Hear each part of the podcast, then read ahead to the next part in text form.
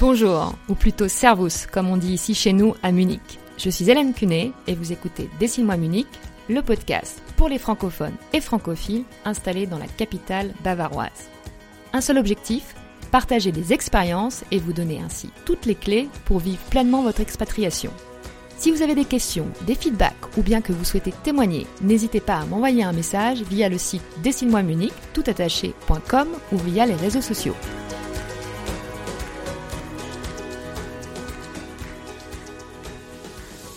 Aujourd'hui, je partage avec vous un sixième épisode un peu particulier. J'y rencontre Karine.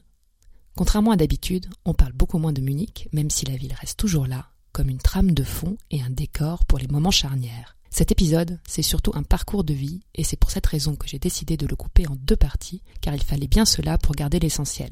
Dans cette première partie, on commence par les débuts. D'origine lorraine, Karine a toujours été passionnée par l'allemand, et cette passion est le fil rouge de son parcours.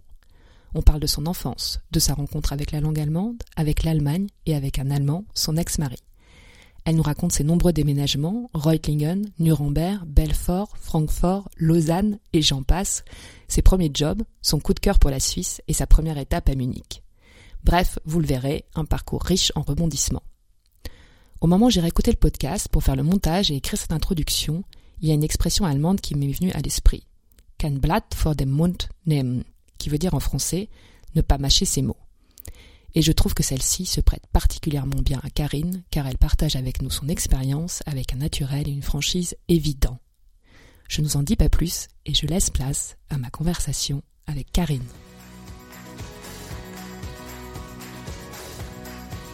Bonjour Karine. Bonjour Hélène. Merci d'être avec moi aujourd'hui. Merci de m'inviter. je t'ai présenté euh, un petit peu dans, l'introduction. Et euh, normalement, je commence toujours le podcast de la même façon en demandant à la personne d'où elle vient. Mais avec toi, j'avais envie euh, d'essayer quelque chose de nouveau. Ah, j'ai de la chance. si ça ne marche pas, on coupera, mais voilà. D'accord. justement, avant que tu me dises d'où tu viennes, je voudrais que, pour te présenter, tu nous racontes une petite anecdote que peut-être peu de personnes ou personne ne sait. Et euh, oui, voilà, pour, euh, pour apprendre à te connaître. Donc, je sais pas si tu as. euh, je pense que mon anecdote, euh, que peu de personnes connaissent, elle démarre avec la langue allemande, en fait. Ça, c'est très, très significatif. J'ai appris l'allemand donc en Lorraine. J'étais en sixième. Euh, première heure d'allemand avec Mademoiselle Boulanger, je me rappelle même de la prof. Euh, et cette prof euh, nous montre le bouquin avec Herr Weber, Frau Weber, et je, vois mes yeux, enfin tu vois, j'ai vraiment le souvenir de tout mon être qui, oh, c'est quoi ça? Ah, j'avais quelque chose comme ça qui vibre en moi, inexplicable. Hier, da, et j'ai l'impression, oh, il y avait vraiment un espèce d'appel là. Je veux apprendre. Et puis je sais pas, j'ai dû comprendre, je ne sais pas comment, mais qu'il y avait un monde qui s'ouvrait pour moi. Et je suis rentrée chez mes parents et j'ai dit euh, oh, j'adore, j'adore. J'étais euh, tout électrisée et euh, je crois que dans la foulée j'ai dû dire je veux apprendre cette langue et la parler couramment. D'accord, parce que maintenant je me rappelle que la, la première fois qu'on s'est rencontrés, euh, tu m'avais dit, si je me trompe mhm. pas, euh, non mais moi je rêvais en fait euh, de devenir allemande. Voilà, ça c'est venu par la suite en fait.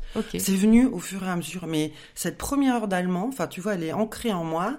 Je me dis maintenant que voilà, j'ai 46 ans, c'est incroyable qu'à cet âge-là, j'ai des enfants de cet âge-là, que j'ai pris une décision aussi claire, sans pouvoir, tu vois, à cet âge-là, la, la, justifier. Enfin, il n'y avait rien de rationnel, c'était comme ça, appelé, aspiré par le truc, pas une langue forcément facile. Aujourd'hui, je la parle couramment. En plus, je fais plein de choses que j'aime avec des Allemands. Oui, t'as quasi réalisé ton rêve, on peut bah dire. Ouais, voilà. non, mais c'est dingue, quoi. Il y a quelque chose de magique par moment quand tu quand tu cherches pas à tout expliquer et que tu suis juste ce qui t'appelle, en fait.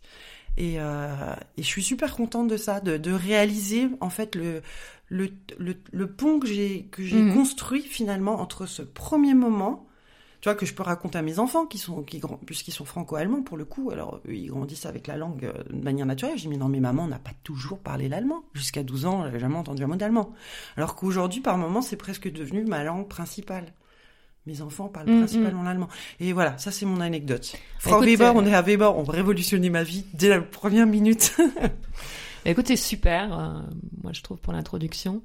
Euh, on va revenir donc un petit peu en arrière. Donc, euh, tu nous as déjà dit euh, que, que tu viens de Lorraine. On a un point en commun. Voilà. Alors, euh, raconte-moi, euh, oui, on va dire euh, un peu ton parcours. Donc, on sait, voilà, Lorraine, tu commences à apprendre l'allemand en sixième, mais de toute façon, tu vas pas tout de suite te retrouver en Allemagne. Voilà, Qu'est- qu'est-ce qui se passe avant que tu arrives en Allemagne, avant que tu arrives à, Munich? Alors, qu'est-ce qui se passe? Je dirais que ma chance, c'est d'être née bah, dans une famille très ouverte. Alors, au départ, pas une famille avec forcément de moyens, on va dire matériels, mais une famille ouverte. Mon père, donc, est lorrain, ma mère est d'origine polonaise. Et mon père épouse une étrangère pour ma belle famille.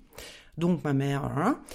Et, Et, euh, excuse-moi, elle parlait euh, français, ta Ma maman mère parle ouais. fra- français, oui, elle est née en, elle est née en France, elle a été naturalisée à 20 ans, mais la langue qu'ils avaient à la maison, c'était le polonais. Mes grands-parents n'ont pas parlé le français. Moi, je n'ai jamais parlé avec mon grand-père, par exemple.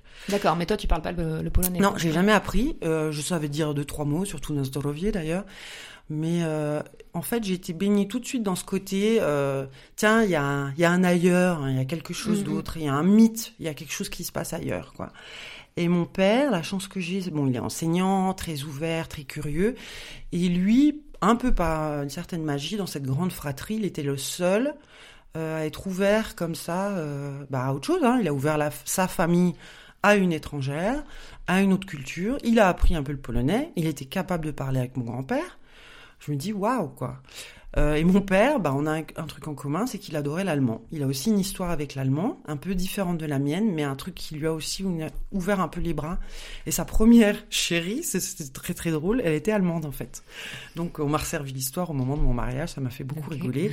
Et donc il était en, en gros dans les années 50, faut s'imaginer, hein, après-guerre en Lorraine, hein, tout avait été détruit, leurs fermes complètement bombardées. Oui, parce que généralement, j'allais dire, euh, les gens de cette époque, ils sont pas très pro-allemands. Voilà, tout le village était un peu contre lui.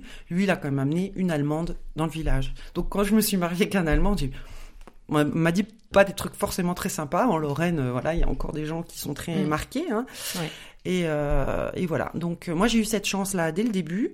Donc mes parents m'ont emmené de l'autre côté du Rhin, une fois à Kiel. T'avais, t'avais quel âge à peu près? J'avais peut-être 12, bon, à, à peu près dans la première année, 6e, 5e, quoi. Donc 12-13 ans.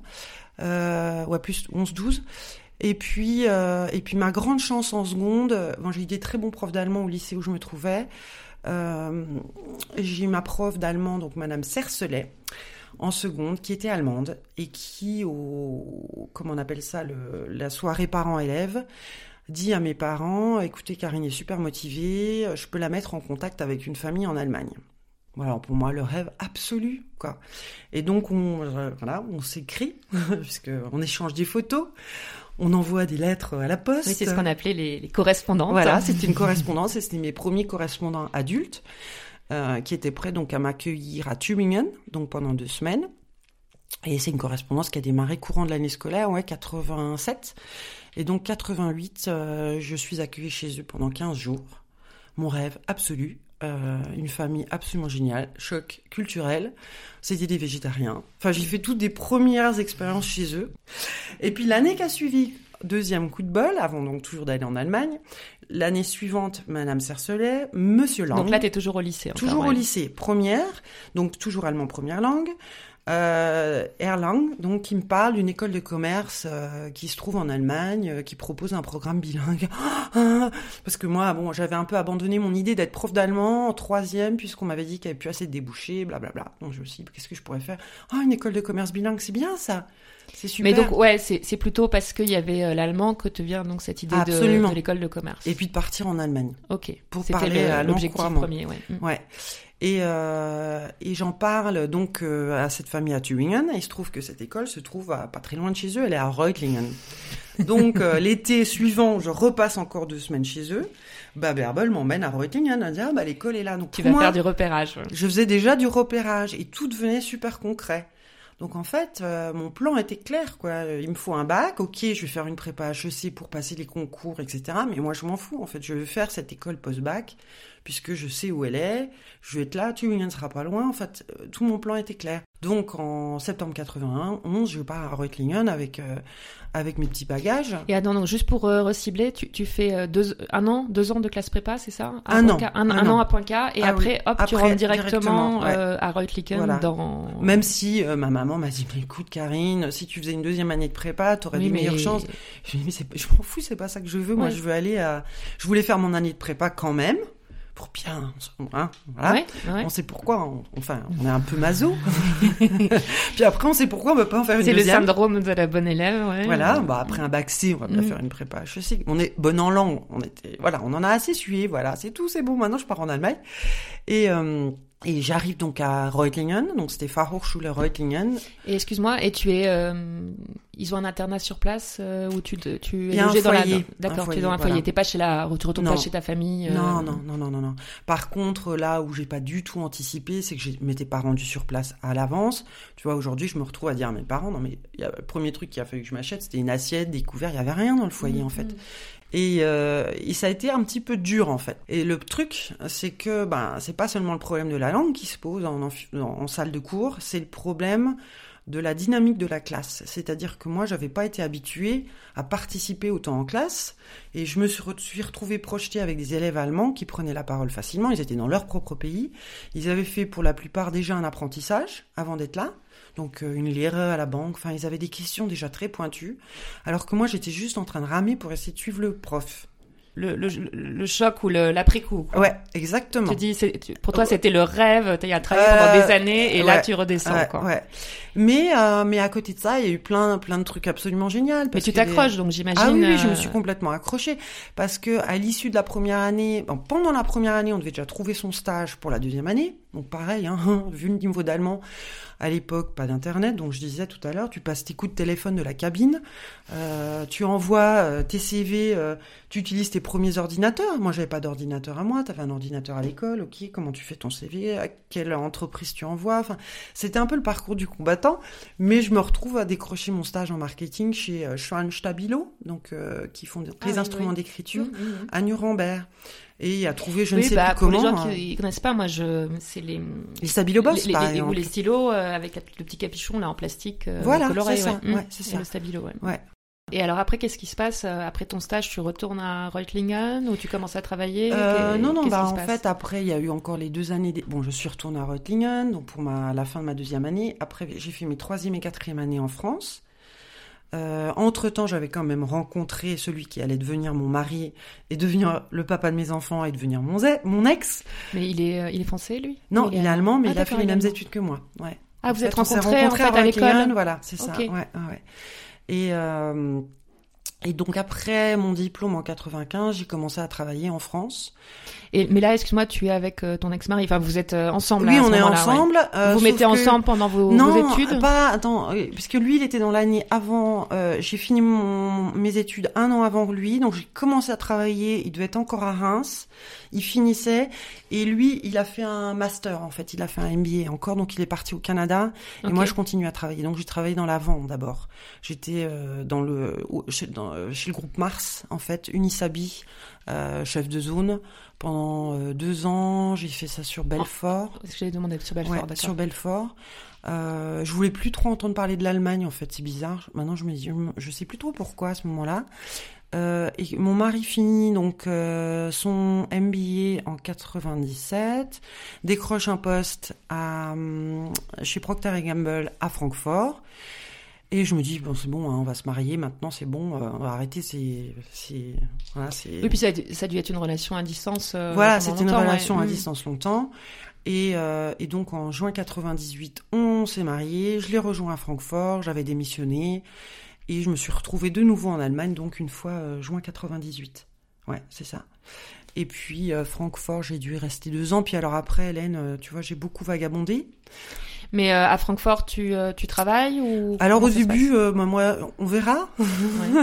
Donc j'ai en fait j'ai donné des cours de français euh, entre 98 99 euh, Berlitz euh, école de français privé. J'ai trouvé ça assez sympa. Je voulais plus faire de la vente. Euh, j'ai fait un stage après comme euh, junior euh, Kundenberaterin, donc conseillère euh, en clientèle en agence de pub. Trois mois, ça m'a plu énormément. Par contre, là, j'ai réalisé que oh, mon niveau d'anglais, ça va pas du tout. Donc, entre le moment où ils m'ont fait une offre d'emploi et le moment où j'ai démarré, j'ai négocié un mois pour pouvoir améliorer mon anglais. Et je suis partie un mois aux États-Unis à ce moment-là. Et j'ai travaillé un an à Francfort. Mon mari, entre-temps, a été muté à Genève. Donc en 2000, on est parti à Genève. Voilà. Donc d'accord, ok, donc euh, deux ans, c'est ça, vous restez deux ans à Francfort et Voilà. ensuite vous partez à Genève, donc à nouveau pour une mutation, enfin un autre poste de ton mari. Voilà. Et donc toi, là, c'est pareil, tu te dis, euh, bah, On, verra. bien ce que les lieux m'inspireront. Toujours très. Puis là, pour une fois, attends, contrat d'expat, on n'a jamais eu autant d'argent. Hum, hum, hum. Puis la vie à Genève, moi, j'avais jamais vécu Non, en puis en Suisse. plus, enfin, Genève, c'est la Suisse romande, donc on parle français. euh, Alors là, je suis pas trop pressée de travailler. D'ailleurs, j'ai dit, maintenant qu'on est à Genève, il nous faut une cabriolet. C'est indispensable. Je veux pouvoir faire le tour du lac. Tu sais, très... euh, Et d'ailleurs, je l'ai- j'ai eu ma petite Golf cabriolet que, dont je rêvais. Enfin, d'occasion. tu faisais des tours de lac, donc. Voilà, je faisais des tours de lac. J'ai dû donner des cours d'allemand. Je sais plus trop ce que j'ai fait à ce moment-là, mais en fait, euh, je crois que j'ai bien profité jusqu'au moment où je me suis dit ça va pas, voilà, bah, ça va bien cinq minutes. Et euh, ensuite, euh, bah, je me suis dit finalement agence de pub, il y en a certainement aussi à Genève. Donc j'ai travaillé en agence de pub à Genève, euh, d'abord chez Gray. Et là, j'ai découvert alors la façon de travailler suisse romande, enfin ou genevoise, parce que je veux pas euh, généraliser, genevoise qui est du sujet, on va dire. Et euh, au début, j'étais un peu choquée parce que ça n'avait plus rien à voir avec le speed que j'avais connu à Francfort. Et j'ai très vite switché d'un côté un petit peu peut-être arrogant à me dire mais je vais m'encrouter dans cette ville, euh, il se passe rien. Et excuse-moi, parce que c'était quoi la, la différence? Tu veux dire, ils étaient beaucoup plus cool. Rien à voir. ou lents? Lent, mais hyper lent, très motivé par le temps qu'il fait à l'extérieur pour savoir où on mange à midi et à quelle heure on sort et si on fait du, du bateau ou pas ce soir. Enfin, moi, je me disais, mais attends, c'est le jour et la nuit par rapport à Francfort. Je me rappelle pas. À Francfort, de toute façon, il, fait, il faisait toujours moche. Ouais, c'est- pas tout à fait le même cadre, j'allais te dire. Et je me rappelle là aussi d'une anecdote d'un d'un de mes collègues donc qui était graphiste, donc de le briefer sur un projet euh, client, un petit projet, et puis qui me regarde. C'était ouais, c'était tout au début. Non mais ah, doucement Karine, tu parles beaucoup trop vite. Alors je te passe l'accent. Là, je me rappelle avoir pris ma respiration. Je me suis dit, attends. Et s'il avait raison? En fait, ça a fait un déclic chez moi, quoi je me suis dit, il y a peut-être quelque chose à gagner de Mm. ce style de vie en Suisse. Parce que la Suisse, bon, il y a plein d'images qui sont véhiculées sur la Suisse, mais il y a une vraie qualité de vie. Est-ce que, et là, j'ai pigé. En fait, je crois que ça m'a aidé à piger ça, c'est que j'étais hyper stressée comme fille, hyper speed, hyper, euh, peut-être euh, ambitieuse aussi. Ouais, j'ai des souvenirs merveilleux de cette époque-là. Et puis bon, après des souvenirs similaires dans l'autre agence, de nouveau, où on avait un client suisse alémanique. Bien sûr, il m'a été attribué parce que j'étais la seule À parler allemand. à parler allemand. J'ai découvert aussi que les Suisses romands ne parlaient pas l'allemand, parce que je ne savais pas du tout. J'étais arrivée en Suisse très naïvement en me disant, mais attends, ils doivent tous parler l'allemand. Eh bien non. Et donc, c'est toi qui auras les clients allemands, puisque toi, tu parles allemand. Et j'étais plein de préjugés, forcément, hein, un peu influencée par mes collègues. Puis après, je me suis dit, mais non, en fait, euh, j'irai vérifier. Et moi, étant plutôt bah, germanophone, euh, germanophile aussi, je me suis dit, mais c'est top, en fait, la Suisse alémanique. Et en fait, euh, ma chef, euh, ma responsable était elle-même suisse-allemande, mais vivant à Lausanne. Donc on a beaucoup parlé de la, Suisse- de la Suisse alémanique. J'ai été passer des journées à Zurich avec elle, découvrir Zurich, j'ai trouvé top en fait. Et, Mm. euh, et je me suis sentie très riche de tout ça, mais de nouveau un peu déconnectée par rapport à mon environnement proche. C'est-à-dire que les, les Français autour, enfin les francophones autour de moi, euh, très genevois, on va dire, et j'ai rien contre ça, hein, mais peut-être dans leur zone de confort, j'arrivais pas du tout à m'identifier à ça en fait. Et euh, je m'étais de nouveau bah, à trouver euh, des expats, mais pas forcément des expats, parce que Nina, elle n'était pas expat pour le coup, elle était bien suisse, mais euh, suisse venant d'ailleurs. Voilà, ou euh, une autre collègue qui était elle, qui venait plutôt de la Suisse italienne, donc du Tessin. Donc on a été passer une journée à Milan ensemble, faire du shopping en partant de Genève. Enfin, tu vois, on a exploré d'autres frontières en fait.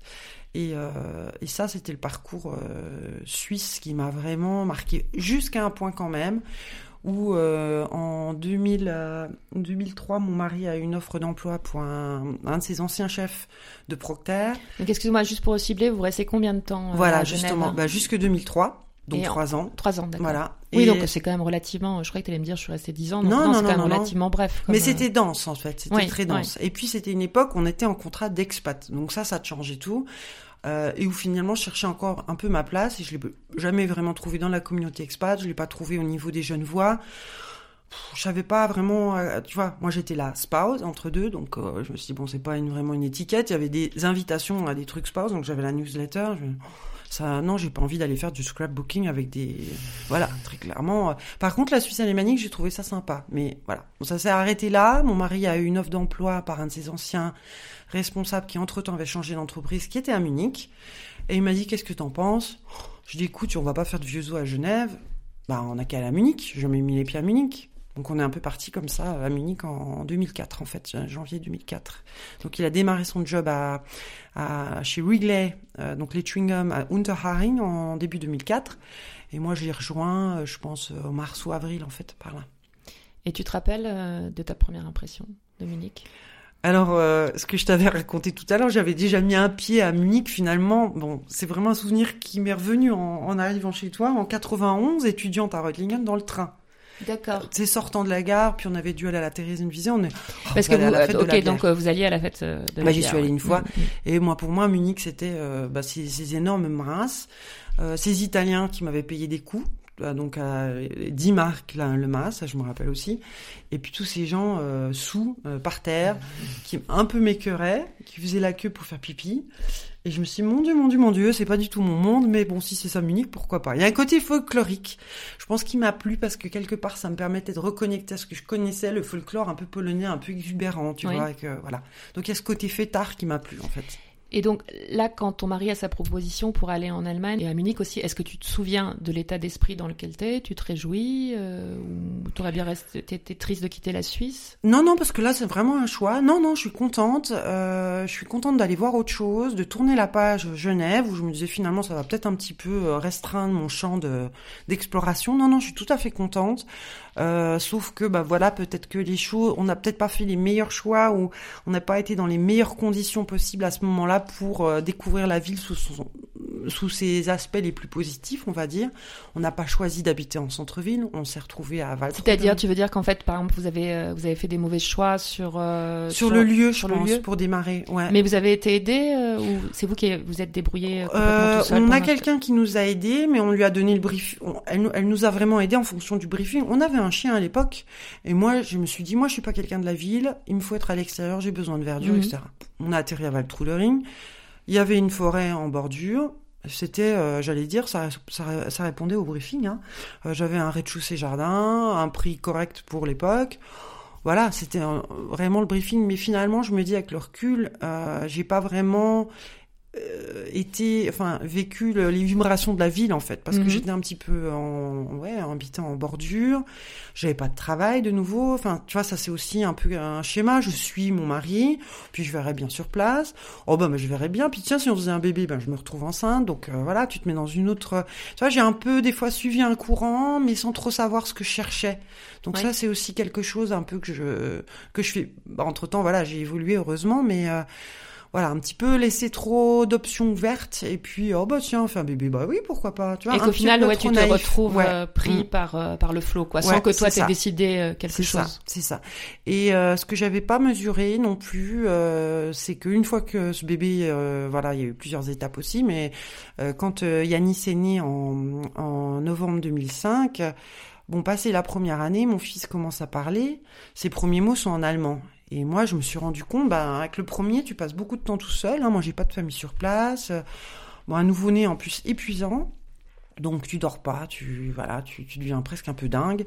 Puis tu t'aperçois en plus ses premiers mots c'est en allemand quoi. Je me rappelle hein, euh, la porte du garage dessous, Zugzeug. Oh, je me suis dit mon dieu, c'est pas possible quoi. Donc là par contre euh, éclair de génie, il me faut des francophones ça, il a, bon, il n'y avait pas Facebook, il n'y avait pas tout ça, pas toute cette possibilité de connexion. Donc, euh, je me dis, il me faut un Crabble Group en français. Parce que j'avais tous les petits groupes pour, euh, pour Yanis euh, à Munich. J'avais bien exploré, j'étais la maman allemande parfaite. Hein le Stilgruppe, la Krabbelgruppe, j'ai appris toutes les chansons, toutes les comptines en allemand, mais je ne savais plus rien en français. Et là, j'ai senti le déséquilibre, hein, donc on va remettre un peu de français. Il faudrait bien aussi qu'Yanis apprenne euh, une souris verte, mais pas, pas tout seul, tous les deux, sinon ça devient un petit peu, un petit peu dingue.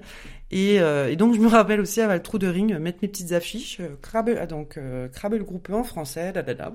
J'ai réservé une salle sans savoir qui viendrait. Euh, j'ai dû avoir deux ou trois coups de fil. Hein. Euh, j'avais pas de smartphone non plus à l'époque. J'étais en plus très réfractaire au téléphone mobile. Et je me rappelle, j'avais même pas de téléphone mobile. J'avais une carte téléphoner. Et finalement, ben, j'ai quand même euh, notre première rencontre à Trou de Ring. J'ai rencontré euh, cinq euh, francophones. Et donc, euh, eh bien, en fait, ces personnes arrivent, qui sont devenues mes copines et qui sont toujours mes copines d'ailleurs. Et, et, on a comme ça pendant plus d'un an, voilà, on s'est vu une fois, je sais plus à quel rythme, mais en tout cas, je me suis dit, mais en fait, c'est moi qui avais besoin de parler français, que les enfants parlent ou pas français finalement très égoïstement, je m'en fiche un peu. Mais j'étais contente de retrouver cette euh, bah, possibilité de parler de ton identité. Bah, en voilà, fait. mais voilà. Mais c'était euh, un élan au départ pour les enfants. Et puis c'est vrai que euh, ça a trouvé de la résonance parce que les, les personnes qui sont venues avaient exactement le même besoin. Donc attends, donc tu fais euh, donc 2004, deux, deux ans, euh, 2004-2008. Quatre ans à Munich. Voilà. Là, tu t'occupes euh, bah, de, de Yanis ton, exclusivement, de ton enfant, et Voilà. puis tu re, te, re- te recrées un petit noyau euh, francophone. ici que je requitte une fois de plus. Et encore, j'imagine, parce que ton mari euh, change de travail. Alors ou- non, c'est parce qu'en fait, bah, c'est toujours mes contradictions. C'est-à-dire, en fait, j'ai eu énormément de mal à me décider où est-ce que c'est chez moi. C'est-à-dire qu'au bout d'un moment, oui, je suis là, mais de nouveau, la Sehnsucht, la nostalgie du- de la de la Suisse, dans mon, dans mon cas, euh, de- de- du côté francophone, était énorme. Donc euh, là, je dis non, euh, deuxième enfant, pas ici, c'est pas possible, etc. Euh, donc il trouve un travail à Lausanne et on part à, donc je trouve un appartement moi donc j'étais enceinte et bien enceinte du deuxième déjà à cette époque-là de mon deuxième fils et on arrive à Divonne donc près de Genève euh, en mars 2008 et Raphaël naît euh, deux mois plus tard en fait. Et là même situation hein, bon j'ai encore mes contacts de Genève de l'époque professionnellement mais j'ai pas à cœur de retravailler pour le moment. Et je me retrouve un petit peu à zéro de nouveau c'est-à-dire sans rien explorer tout sur place. Puis avec euh, Un deuxième enfant. un deuxième enfant. Euh, et toujours beaucoup de bonne volonté mine de rien et donc euh, et donc là oui oui je je me consacre beaucoup à à mes enfants au point où à un moment c'est marrant d'ailleurs parce que je me rends compte à quel point à chaque fois je me mets dans une situation où il faut que je crée un peu de pression pour que je fasse de nouveau que je sorte de mon de ma box tu vois Euh, parce que Raphaël est tout petit, je me rappelle, je dis oh, oh non mais si ça continue comme ça, je vais je vais m'encrouter, tu vois. Mhm, De mhm. nouveau, pam. OK, qu'est-ce que je peux faire? Bon, je recontacte mon ancienne responsable, là Bon, il y a pas de travail dans son agence. Je recontacte le fameux collègue qui m'avait dit mais tu parles beaucoup trop vite. Entre-temps, il avait créé sa boîte. Donc je vais travailler quelques mois avec lui à Genève, Ok. voilà. En parlant moins vite. Euh, en parlant beaucoup moins vite. Puis alors, qu'est-ce que je suis contente des pauses déjeuner au bord du lac Léman, à rigoler et tout ça. Et, euh, et puis je retrouve ce lac avec un bonheur énorme. Enfin, je crois que ce qui m'a vraiment attiré, c'est le lac, euh, la vue sur les montagnes, qui me manquait tellement à Munich, quoi. C'était, euh, enfin, j'adore, quoi. Genève, j'ai un lien à Genève qui est, euh, ouais, je, enfin, je, je l'ai dans le cœur. Et puis après, donc, je travaille aussi euh, ensuite euh, avec Nina à Lausanne. Mais là, alors aussi, ça c'est une grosse, euh, une grosse claque. Euh, Je m'aperçois qu'en fait, ben, la- le fait d'être devenue maman m'a vraiment changé comme personne. Alors déjà, je me trouve effectivement devenue, alors mais beaucoup plus lente qu'un Suisse. mais je rame pour apprendre. Il s'est passé plein de choses dans le milieu professionnel euh, en quelques années finalement. hein. Oui, parce que tu as été déconnecté pendant Voilà, quelques voilà. années quand même. Et je pense que j'ai pas été suffisamment coachée dans cette reprise d'emploi. Ils ont, et Nina a vu en moi la personne qu'elle avait laissée quelques années avant. Et puis elle a pas retrouvé non plus la Karine. euh, da, da, da. Donc euh, il y a eu un- une déconnexion. Moi, je me suis pas du tout de nouveau sentie à ma place. Euh, donc euh, je me suis dit, euh, on va arrêter de se taper la tête contre le mur. C'est peut-être vraiment plus pour toi la pub. Je me sentais aussi en décalage par rapport aux questions que j'avais, c'est-à-dire. mais j'arrivais plus à ces, ces, ces meetings où on se prend la tête sur des questions de packaging ou de noms. Je- oh, voilà, c'était Mm. plus mon monde. Donc avant de vraiment que ça tourne au vinaigre, je me suis dit non, tire-en les conséquences. Donc euh, oui, c'est un peu bizarre, mais euh, j'ai jamais su anticiper ces, ces moments-là. Il fallait que j'aille au bout de, de cette envie pour réaliser que bah non, finalement, la vie, elle te demande d'aller dans une autre direction. Et donc, qu'est-ce qui se passe? Tu décides de, de quitter Bah, le je travail je quitte le travail. Euh, donc on doit être en 2000, euh, 2010 ou 2011, je crois. Et puis mon mari, entre-temps, me parle de que son entreprise est restructurée, qu'il y a une mutation qui s'annonce à Zurich. Oh, Ah, je me suis dit, ah non, c'est pas possible. Parce que alors pour moi, Suisse romande, c'était ma dernière étape. hein. J'avais déjà assez déménagé dans ma vie. Hors de question de partir. Donc je lui dis écoute non, euh, moi je bouge pas de là. Donc euh, je crois qu'entre temps même je suis enceinte euh, de notre troisième enfant. Donc on décide que moi je reste à Divonne avec les deux petits, enfin les, deux garçons qui sont encore petits à l'époque, hein, 6 et 4 ans. Et puis voilà, j'ai ma voisine qui est devenue ma meilleure amie. Enfin je me suis vraiment créé mon nid. Euh, et Ouli part donc euh, travailler donc à Zurich, il garde son poste, il a une Et donc, tu es enceinte du troisième enfant Ouais, aussi. et je suis Ouais. enceinte du troisième. En plus, le truc pas compliqué du tout, c'est que je suis toute seule enceinte, la, la grossesse se passe mal. J'en arrive au point à me dire, j'espère qu'il va se faire licencier. Et se fait pas licencier. En tout cas, pas à ce moment-là. non, ça aurait été trop simple. Donc, en fait, au bout d'un moment, ben, une fois que la, la petite est née, j'ai dit, écoute, on peut pas rester comme ça. Enfin, à un moment, il faut quand même que... papa, ouais. Oui, quoi, puis qu'on soit tous sous le même toit, parce que trois enfants toutes seules. Enfin, je me souviens de nuits où c'était épouvantable. Hein. T'allaites, euh, les petits 4-6 ans, ils sont pas autonomes, tu dois les emmener à 20 km. Enfin, voilà, hein, t'exploses un peu. Oui, j'imagine. ouais. Voilà. Donc, euh, 2013, 2013, début 2013, on prend la décision donc de partir en Suisse alémanique. Euh, et de, de et Ouli, euh, voilà, s'occupe. Par contre, là, c'est la première fois que je m'occupe pas du tout du logement, enfin de trouver un logement sur place. Euh, là, je délègue forcément. Et vous êtes vous partez où à Zurich Non, à Winterthur. À donc Winterthur, à côté, ouais. de. Mmh, Oh, je alors vois. pareil, la première fois qu'il m'a dit Winterthur, j'avais envie de pleurer. Demain, vous découvrirez comment se passe le déménagement en Suisse alémanique et surtout comment Karine retrouve le chemin de Munich. On parlera de résilience et de ne jamais lâcher ses rêves. En effet, Karine nous montrera que chacun de nous possède en lui toutes les ressources nécessaires pour se relever et entreprendre, et surtout que notre réalité est celle qu'on veut bien se créer. Si vous avez des questions ou suggestions, envoyez-moi un message via le site ou les réseaux sociaux, et pour me soutenir, laissez un commentaire sur la plateforme de podcast de votre choix avec 5 étoiles. Rendez-vous demain pour la suite et pour l'article que je mettrai également en ligne à ce moment.